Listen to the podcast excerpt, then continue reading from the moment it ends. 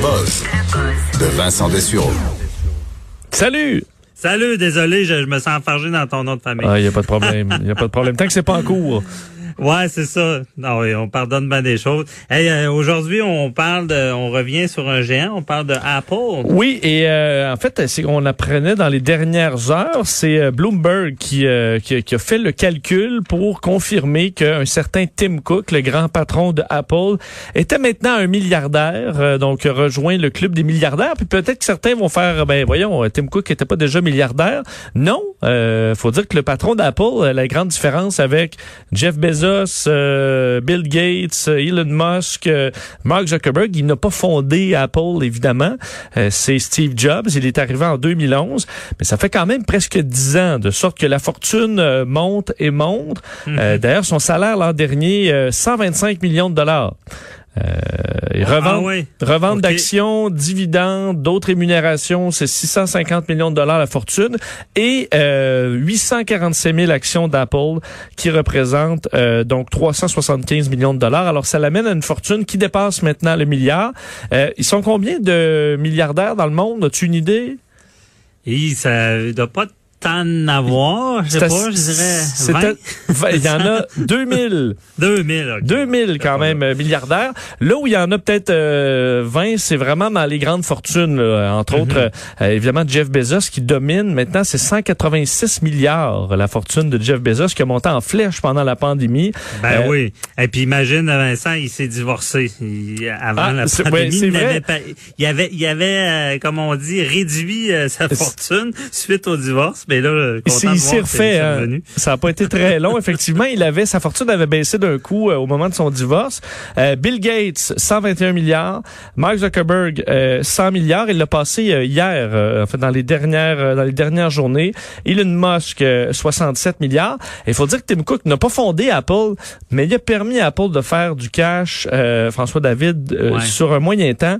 Juste pour te donner un exemple, il est arrivé, lui, en 2011, euh, évidemment, à la tête euh, d'Apple. Avant ça, il y est, il y est depuis 1998, mais au, à la tête en 2011, juste avant le décès de Steve Jobs.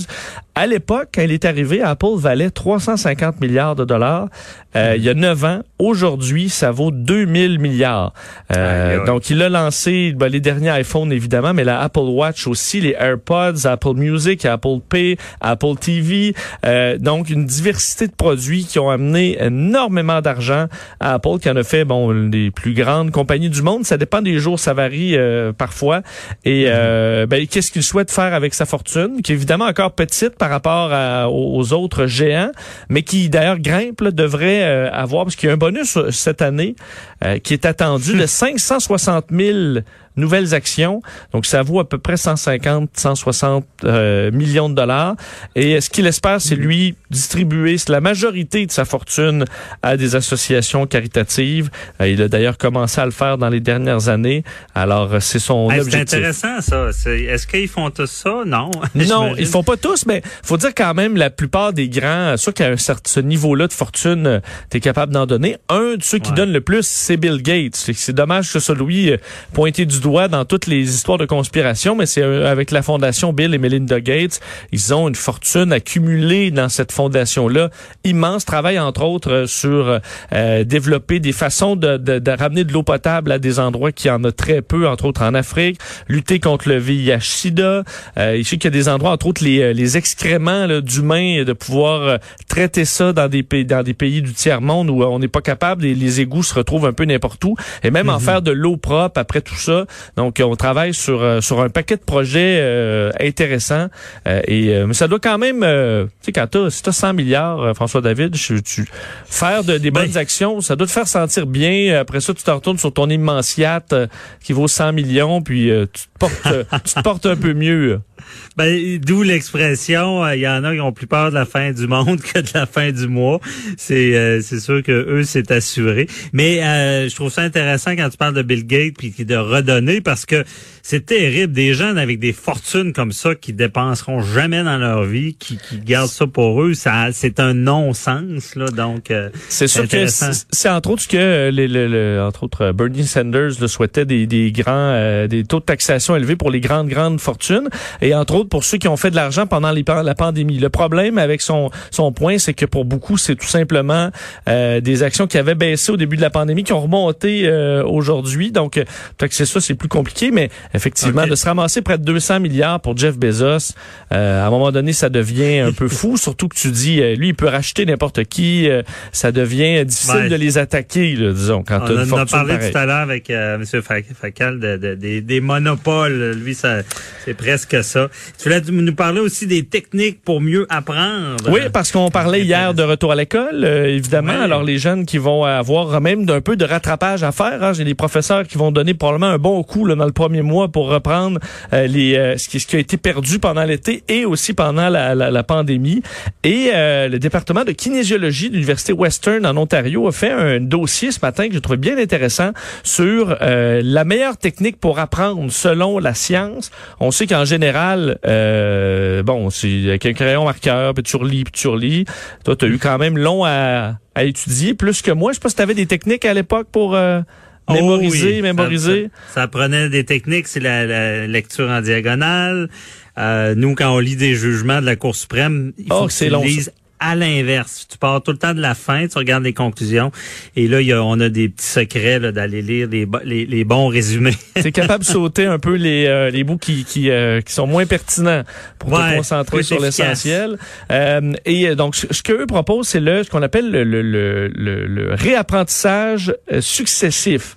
Donc, plutôt que les bonnes vieilles techniques ou le bourrage de crâne, par exemple, on dit ceux qui utilisent cette technique-là en moyenne 12% plus en moyenne donc, au lieu d'avoir 80, ils ont 92. Ça fait quand même toute une différence. Euh, c'est des études qui ont été faites entre des, bon, des, des groupes tests et tout ça. Donc, ce que ça veut dire, au lieu d'étudier 5 heures, étudier 5 fois une heure, parce que le cerveau ayant une capacité de rétention, le, bourrage de crâne, c'est confirmé, ah ça fonctionne quand tu es dans le trouble. Le problème, c'est que le lendemain, tu as presque tout oublié, ou du moins deux, trois jours après. Euh, et surtout, donc, pour ceux, euh, cette technique-là qui est efficace, surtout pour ceux qui ont des, euh, des bas scores et ceux qui veulent garder l'information en tête. Il y a des examens où tu dis ça, là, je suis de mes maths 436 au euh, secondaire, je retoucherai jamais à ça, je peux me bourrer le crâne, puis après ça, ça disparaît. Par exemple, dans mes cours de pilote, ben j'aimerais ça m'en souvenir de, de, de mes procédures d'urgence le jour où j'ai un problème. Et eh bien là, c'est vraiment le fait de réapprendre euh, le plus souvent plutôt que d'un coup intense. Alors on dit on apprend quelque chose, la mémoire va s'effacer, et lorsqu'elle est à peu près à demi effacée, là, donc ces, euh, ces, ces, périodes d'études, ben là, on réapprend. Et à force de faire ça, ben là, le signal dans le cerveau va se faire de plus en plus solide et passer de la mémoire à court terme à la mémoire à long terme. Alors, étudier une heure par jour, c'est beaucoup mieux que, bon, cinq heures dans, dans la semaine avec des, des, euh, des cartes pour euh, réapprendre euh, et ramener ça le plus souvent possible. Et ensuite, ceux tu sais, ben là, tu les enlèves, tu te concentres sur ce que tu sais pas. Ah non, mais c'est très intéressant. Moi, je disais ça à des gens qui se faisaient euh, éliminer de la faculté. Il faut apprendre à apprendre, avoir des techniques comme ça. C'est, c'est, très intéressant. Merci beaucoup, Vincent. On t'écoute tout à l'heure euh, à 13 h On a, il y a un sujet qu'on n'a pas eu le temps. Là, la fausse information peuvent tuer. Je trouve ça intéressant. Je vais en parler dans l'émission, entre autres les, les pays où il y a le plus de désinformation par rapport à la COVID. Je vais en parler à 13 h ah, très intéressant. On t'écoute. Euh, donc, euh, c'est tout pour aujourd'hui. Euh, merci beaucoup à, toute l'équipe. Joanie Henry, Alexandre Moranville en régie, à la recherche, Marie-Pierre Caillé. Et on, nous, on va se retrouver demain pour une autre bonne émission d'actualité bon, générale et judiciaire aussi. Donc, merci. À demain. Bye bye.